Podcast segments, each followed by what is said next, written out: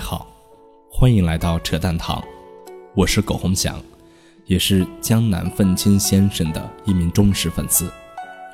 今天呢，我为大家分享的是江南愤青先生的最新文章，题目叫做《为什么说从很大程度看，赚钱跟能力、专业关系并不大》。接下来我们看一下这篇文章。上一篇我们提到了投资理财为什么不能听经济学家的话，被一堆人认为是反智主义，也懒得太多解释，就是强调下我表达的意思。投资理财这种微观层面的具体决策是不能听经济学家的话的。确切说，经济学家本来就不是服务老百姓投资理财用的。经济学更多的是试图理解世界经济运行规律的一门学科，虽然目前为止效果并不太好，所以让人越来越感觉是伪科学。当然，说的好听点，可以叫做是社会科学。社会科学跟自然科学的区别还是很大的，后者有标准且有基本逻辑可推演。爱因斯坦没有离开地球，但是根据他定律可以预测、可以推演宇宙的一些未被发现的情况。但是经济学家则非常难有这种标准，所以更多归类为社会科学。社会科学是很难指导微观具体业务实践的，所以我说的投资理财听经济学家的话，那就是你傻逼了。当然。如果经济学家放开身价要来指导你如何理解赚钱，那也是他超越了自己的边界，明显走到一个跟他关系并不大的领域里去了。我抨击的是目前市场上的这种现象，许多峰会动辄请一些经济学家来给企业家讲未来的投资机会等等，我觉得都是扯淡。两个群体之间的实质性交叉很少。因为都是两回事，到最后都是鸡同鸭讲。最后的结论其实很明显，我并没有说经济学家不好。你如果想让自己变得更聪明，思维更开阔，眼界更高，吹牛忽悠更有水平，经济学家的很多东西还是非常值得去听的。但是如果想赚钱，那我倒是建议你尽量少听。第一，你如果不能穷尽一生去研究经济学，基本上都是皮毛。很多人穷尽一生也只是皮毛，也根本指导不了你业务实践。第二，哪怕你成为大家了，你要在投资理财上发大财，其实也微乎其微。经济学家除了拿诺贝尔奖或者走穴这两种方式以外，很少有赚大钱的。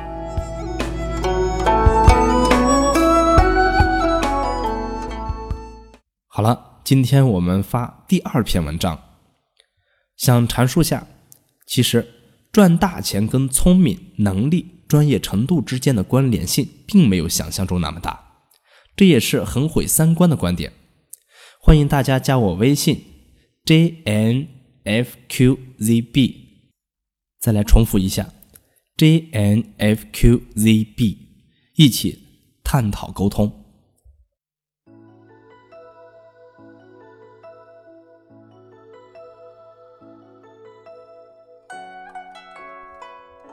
我很早前写过一篇瞎扯赚大钱的逻辑，大家可以去翻出来看看。事实上，很能证明一些观点的。我们说，这个世界上，你要去论证一个观点对的话，你要穷尽才行。但是，你要证明一个观点错误，只需要一个反例就可以了。很多人都想论证的观点是赚钱需要超越常人的能力这个观点。我们其实可以举出很多很多的反例来反对这个观点。我在那篇文章里提过，二零零二年的时候，我们很多同学离开了中国去美国读书，都是名校啊，牛逼的一塌糊涂的名校啊。我们这些垃圾被留在国内，十多年过去了，我们这些垃圾在国内啥事情也没干，因为要结婚生子，所以被逼迫着买房子，然后就发财了。所以我一直开玩笑说，我们这个年代的典型特征就是结婚越早，赚钱越多，因为赶上了中国房价大面积涨价的十年，而那些国外。读了 N 年的书的同学们，可能就比较悲催了。回国可能一套房子也买不起了。是我们能力强吗？不是的，恰恰是我们能力太弱，太垃圾了，只好赚大钱了。当然，我们也很悲催的发现，我们这些考上名校，然后去体制内工作的人，一回老家去，发现不如那些没考上大学的同学们。他们因为没有考上大学，所以还是农村户口。然后中国大面积城镇化建设，拆迁征地，一个个分的拆迁款几百万就算了，他妈的还分了十几套房子，十几套房子呀！我们这些悲催的考上大学的人，都是城市户口，没有资格分地皮，然后就成了吃瓜群众。还有很多同学初中毕业。高中毕业就开始闯荡江湖，更早的接触社会，更早的在外贸领域做业务，或者干脆去做包工头。在过去十年赚钱最多的房地产行业，他们赚的钱远比我们这些人要多得多。决定这些核心的是什么呢？是能力吗？不是吧，运气也好，机缘也好，反正肯定不是能力。我在那篇文章也提过，一个 UT 出来创业的小伙子。当年 UT 可能是全国招聘为数不多的本科生，他打败了无数的人，终于挤进了 UT，绝对是当时巨为牛逼的人才。而那些被他打败的人，黯然地走进了阿里的大门。彼时的阿里容纳了一帮乌合之众。很多都是职业技术学校毕业的学生，名校几乎没有。十多年过去了，那个进了 UT 的天才，现在要出来创业了。那些没办法只能去阿里的人，一个个身价过亿，要给那些牛逼哄哄、当年逼得他们无路可走的牛人们投钱去了。能力决定一切吗？好像还真不是。这种案例其实特别多，都不是个案，都是普遍性案例。我们勤勤恳恳的做事情，在各种专业领域里，文能安邦，武能定国。发现转身一看，那些傻逼赚的钱比我们多多了，宝马雕车香满路，娇妻美女娶回家。你怎么看这些问题呢？还会认为能力是赚钱的核心吗？那篇文章里，我把这种差异已经写的挺多了，建议大家看看。当然，那篇文章里也被很多人抨击的一塌糊涂，也被很多传销组织当成圣经在传播。没办法，世界上一万个人有一万种解读方式，也不是我能控制的。我只是阐述了能力在你赚钱的路上并不是最重要的因素。所以很多人跟我说，赚大钱要让自己特别有能力，我其实从来不认同的。我见过太多的傻逼，因为人生机缘，因为某种特定的机会，赚取了远远超过平均水平的利润。很多时候，你见过很多很勤奋、很有天赋、很有才华的人，是社会最底层的时候，你一定不会认为是他们能力不如人，压根就不是。而那些显然不如他们的人，却能赚足足够的钱，差异在哪里呢？你们再去想，身在城市的人机会比农村的人要多了去了，难不成农村的人一定就比城市的人要笨，要没有能力，要不勤奋？这不扯淡吗？哪怕同一水平线上的人，也有很多各种机缘巧合所造成的极大差异的结果。能力，想来是最不重要的点。我回到我自己身上，我这些年一直在反思这方面的问题，因为我是典型的因为过于专业而丧失巨大投资收益的典型代表。我回顾这些年的投资生涯，因为懂很多，亏过很多钱，却因为什么都不懂，反倒赚了很多钱。这个并不是忽悠人的说法，是真事儿。我在互联网金融界，很多人称我为校长，因为很多人看我的文章进入这个行业，在金融领域的理解，我敢说我的专业性绝对比很多专家教授要靠谱太多。但是，有毛用？我在互联网金融领域，事实上第一波大钱是没有赚到的，没有赚到的核心原因就是因为我太懂金融了。一看就知道互联网金融就是伪命题啊，所以一直不碰这个行业。但是这个行业五年起来多少公司啊？虽然最后我相信结果都不会太好，但是又如何呢？这些公司从投资角度来看，可以赚多少倍呢？不敢多说，至少一百倍回报。许多人就说了，你不是说结果也不会好？为什么有一百倍回报呢？这不就是创业和投资最大的区别吗？创业是需要善始善终的，要等风停了才能安全落地。我做投资，落不落地关我屁事儿，摔死是猪的事情，又不是我的事情。我只要猪上过天，我就一定能赚到钱，反正有人接盘就行了。所以。对于投资来说，结果压根不重要，一定是过程更重要。在猪上天的时候，卖给喜欢上天的猪就行了。一样的道理啊，一个股票从一块钱变成一百块，最后跌回到一块钱，从投资角度来看，投资收益就是一百倍的机会，你只要差不多走了就是。结果都是死，但是过程差别很大的。所以，归根到底来看，投资最怕的就是没有起伏落差的商业模式。只要上过天，只要被人喜欢过，就一定能赚到钱。核心是要有足够的落差。我就是因为太懂，看到了太多东西必死的结果，所以就直接放弃掉了过程的机会。我也在反思为什么会如此。后来想明白。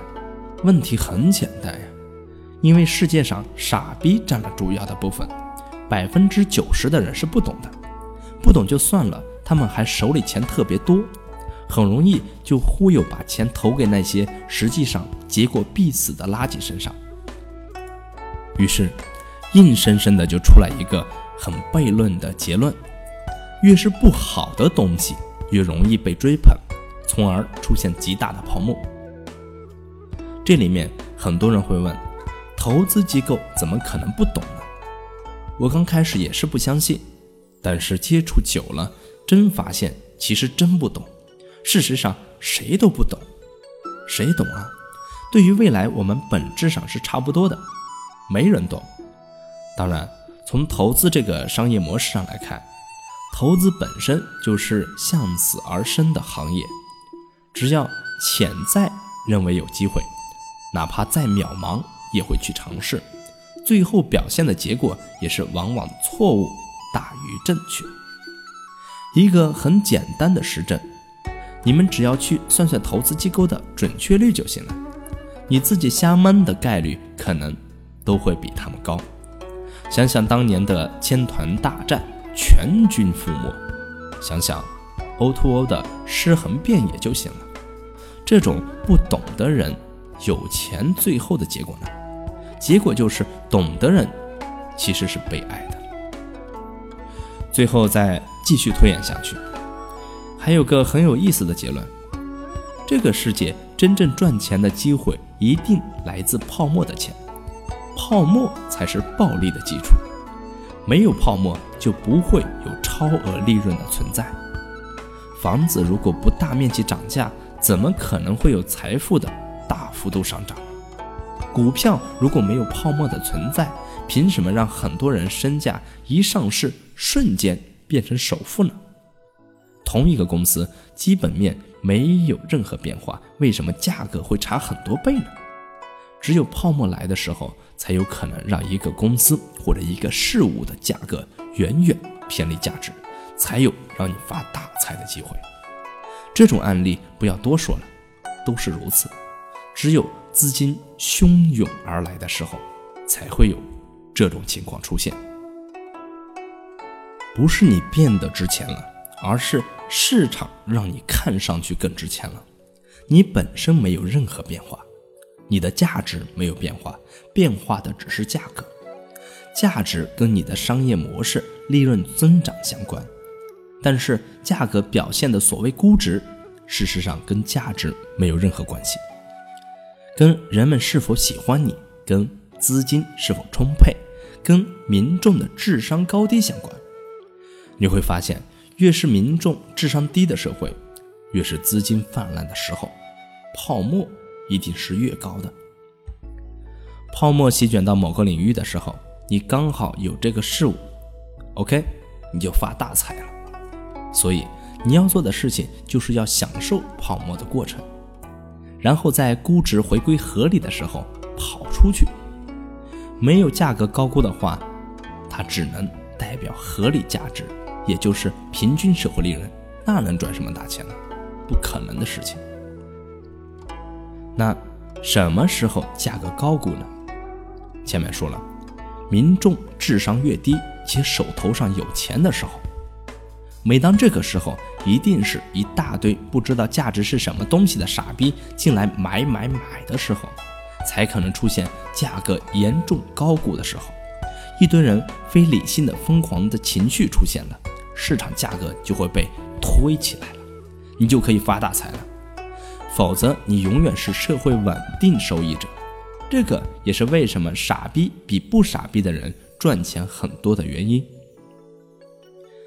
你越懂一个事物的真实价值，你就越不敢去触碰它们，因为你知道它们不值钱。你去碰它，你心理承受能力是有限的，你会睡不着觉，最终你肯定就不敢碰了。但是，傻逼。不懂一个事物到底有没有价值，他根本不会去自己研究一个东西，而会人云亦云，会因为莫名其妙的事情认为一个事物好不好，没有任何逻辑可言，所以他敢坚定地持有一个其实没有任何价值的东西。最终的结果是什么呢？结果很有意思，绝大部分冲进来的傻逼，最后一定是被证明是傻逼。他们做了接盘侠，但是一定有一部分傻逼却赚了大钱。当然，聪明的人因为不参与这种过程，结果比大部分傻逼好点，但是比那些赚钱的傻逼要差很多很多。从这个角度讲，凡是不参与泡沫的人，最后的结果一定是社会稳定利润，是很难有超额收益的。最赚钱的人一定是泡沫来之前进去，泡沫灭之前跑开。但是这个技术难度很大的，绝大部分都是蒙着的。地震来了，有人能跑开，谁敢说自己是靠能力跑开的？往往运气起到了决定性作用。许多赚大钱的人明明是赚了运气成分的钱，但是他会用一百个理由告诉你。自己能干赚的，分析的头头是道，本质都是傻逼。所以，泡沫来了有两种人：一种人整天说泡沫来了要崩盘了；一种人却跳进泡沫里游泳。前者越来越聪明，后者越来越有钱。你想做什么样子的人？我希望你们能做越来越有钱的聪明人，最好。就是一边骂泡沫快来了，一边还能在里面游泳。这个世界最简单的事情就是说泡沫一定会灭，这个是正确的废话，就如同人一定会死、宇宙一定会灭亡一样的傻逼言论。前面说了，因为结果是注定的，过程是不一样的。泡沫会灭，但是什么时候灭，结果是不一样的。中国过去十几年本质上都是一个泡沫堆积的过程，如果不参与到这个过程中，很多人都注定无法获得财富。只是因为房产是每个人生活的必需品，所以导致的结果是，过去十几年几乎人人无形之中都参与到了泡沫化的过程。真正出现改变的是五年前的这股股权投资的泡沫化。这轮泡沫化进程只有少部分人参与到了，被资本市场和喜欢的人享受到了虚拟经济的泡沫化的红利。绝大部分企业家是没有享受到的，于是出现的是冰火二重天的格局。凡是站在虚拟经济这边的人，过去五年财富增长十几倍；而站在实体经济这边的人，相对来说日子就惨淡很多。所以，泡沫本质就是不懂的人聚在一起才会创造出来的情况。所以。你了解不懂的人在想什么，绝对比你懂什么更为重要了。过去几年，我一直逼迫自己做的事情，就是如何努力去想社会上傻逼们喜欢什么东西，比我去想喜欢什么东西的本质是什么更为重要。只有知道社会群体性的追逐一样的事物的时候，才有这个事物泡沫化的可能性。提前站进去，等傻逼们进来，你再出去。是赚大钱的核心中的核心，这些背后不是专业性，也不需要专业性去支撑，只要你多去了解别人怎么想，多点同理心就行了。再多勤快点，别固步自封，不愿意看到别人在干什么，整天只想到自己，觉得自己最牛逼的，基本上等死了。这个问题我单独会放到一个章节来讨论。一级市场。二级市场本质上都是个博弈性市场，你会遇到很多非理性的对手。跟这些对手玩的时候，千万别把专业性看得太重要。靠专业性，你很难持续性盈利。事实上，在一级市场更充分体现这点，运气显得更重要。二级市场，我觉得长期来看，专业性还是相对重要的。毕竟，最后持续盈利的人都是专业性很强的人，当然也是凤毛麟角。有一次在苏梅岛碰到老薛，他跟我说了句话，我印象特别深刻：“时来天地协同力，远去英雄不自由。”他说：“人一辈子大抵都是命，别扯其他乱七八糟的东西。”还有就是，投资哪有这么多投资理由，都是瞎扯淡。我是很认同他的观点。我们在一级市场看到很多牛逼的投资人，都很难称之为专业投资人，都是业余投资人，闲着没事给点钱，赚取的收益远远高于那些每天吹牛的专业投资人。太多这种案例了。投资的随机性往往其实比其他行业更大。更不可测，这个是因为投资意味着要去投未来能有机会的东西。前面说未来都是来自过去边缘化的东西或者没有的东西，本质都是创造出更好的东西来打掉以往的东西。那些边缘化的或者没有的东西，哪个傻逼敢说自己懂啊？懂毛啊！所以。一个合格的天使投资人，本质都是承认自己傻逼，什么都不懂，然后希望跟着懂的人去赚点钱的行为。我们是蒲公英，自己走不了千万里路，所以沾着能走千万里路的人跟着去看看。如果我们觉得自己很懂很能干，那我们就自己敢去了。不就是自己不懂不能干，才愿意每年拿点钱支持下别人的行为？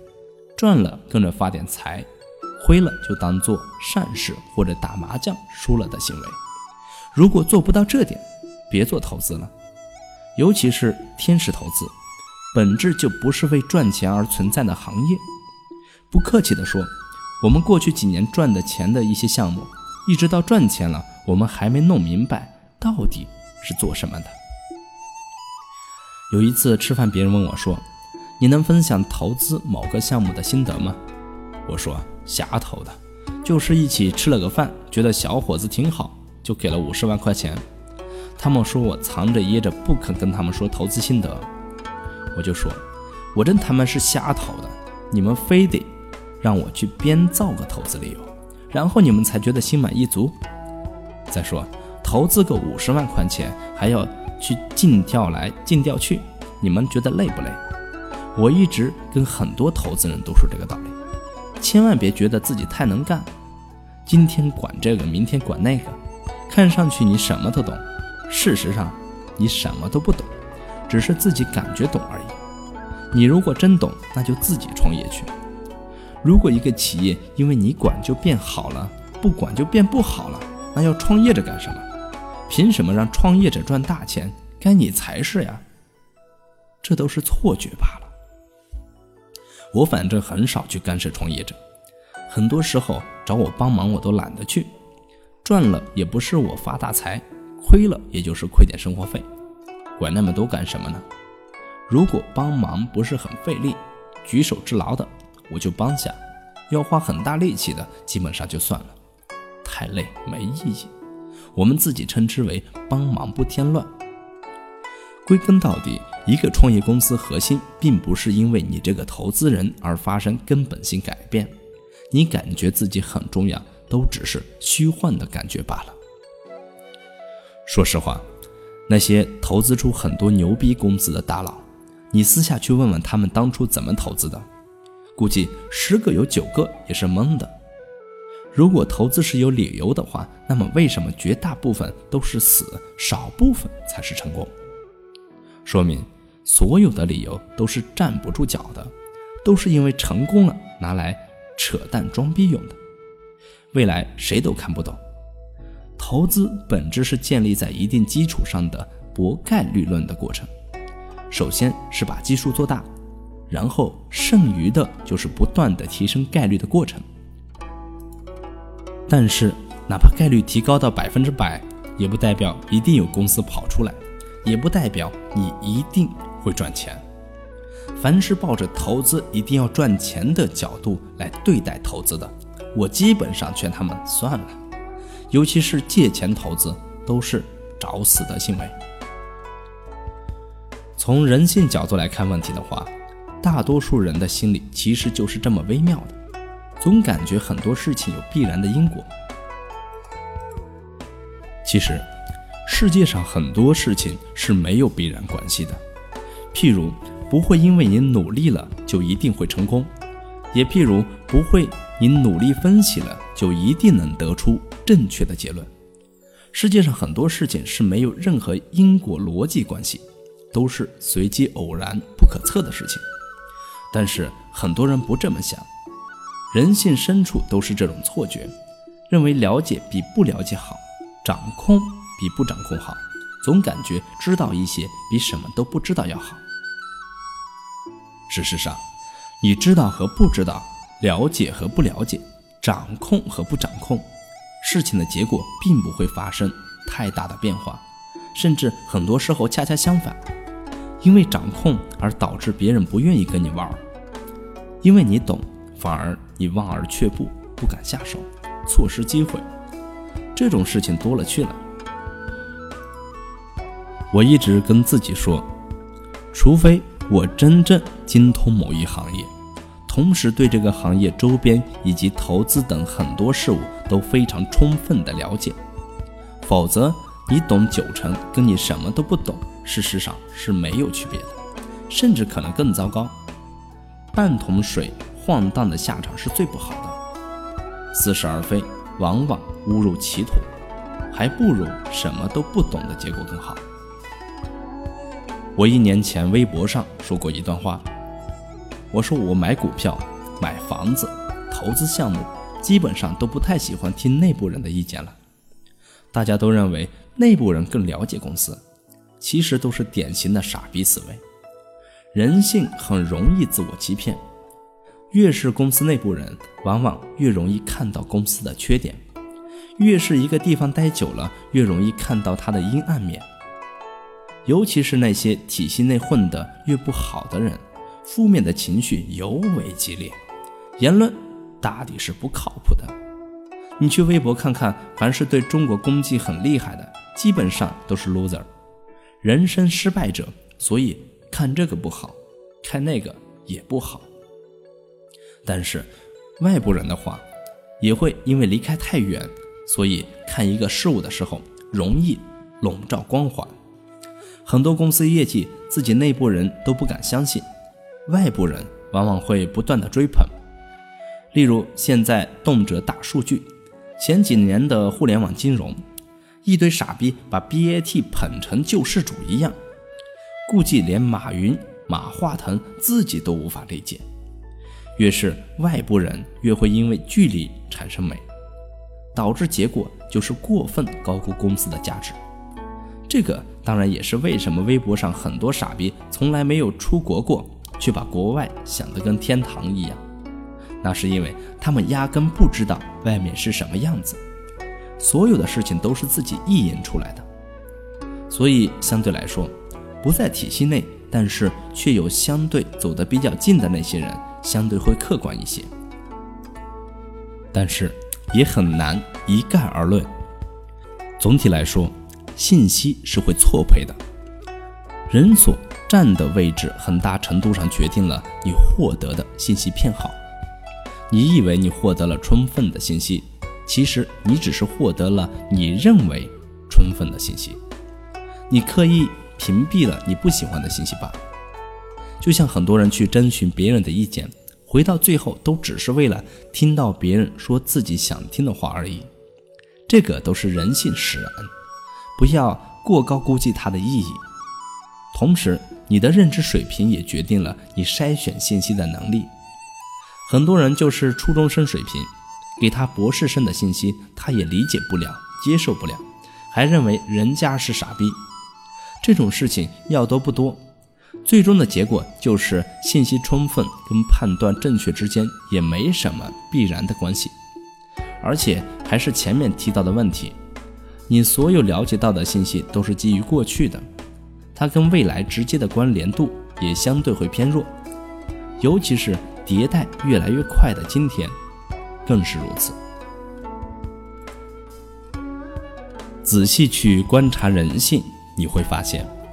人对是否获得相对来说更多的信息这件事情，其实还是很重要的。构建信任度很重要的一点，就是建立起能沟通交流的粘性。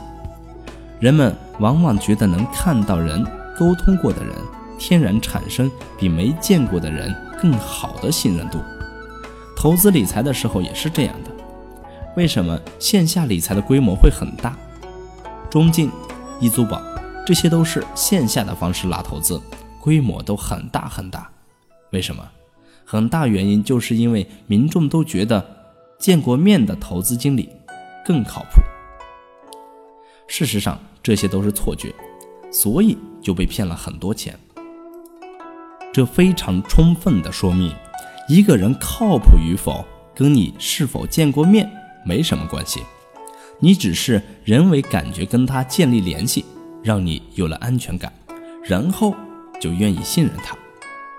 事实上，很多时候见过面的人更容易骗你，故意让你看到他的豪车，故意让你看到他的真诚，都是欺骗你的方式而已。最终的结果就是你所看到的狠狠地欺骗了你。很多人觉得了解更多的信息就有赖于做判断，但是我前面说了。你所处的位置决定你的信息源，你的能力决定了你处理信息的能力。最终，其实你看到还不如看不到更好。投资的时候，很多企业家因为过去很成功，都相信自己的经验，总觉得自己很牛逼，也很容易犯这个错误，总觉得投资自己看得懂的东西，心里踏实。但是。忘记了时代的局限性，你所能看懂的东西，能是有未来的东西吗？大江东去，江山更迭，你看得懂的东西被取代的是时间问题。你觉得心理安全只是觉得而已，事实上是没有未来的。所以，千万别把专业性跟赚钱对等起来。专业只是工具，如何更好的利用专业这个工具服务于赚钱，则是另一门学问了。第三篇，我们讲讲对于绝大多数的普通百姓。投资赚钱的比较现实的可能的方法论是什么？期待下一篇，再见。好了，这就是今天文章的全部内容。今天呢，我们的扯淡堂公众号开了赞赏功能了。嗯，觉得文章不错的，期待下一篇文章的，希望大家多给小编一些赞赏，谢谢大家。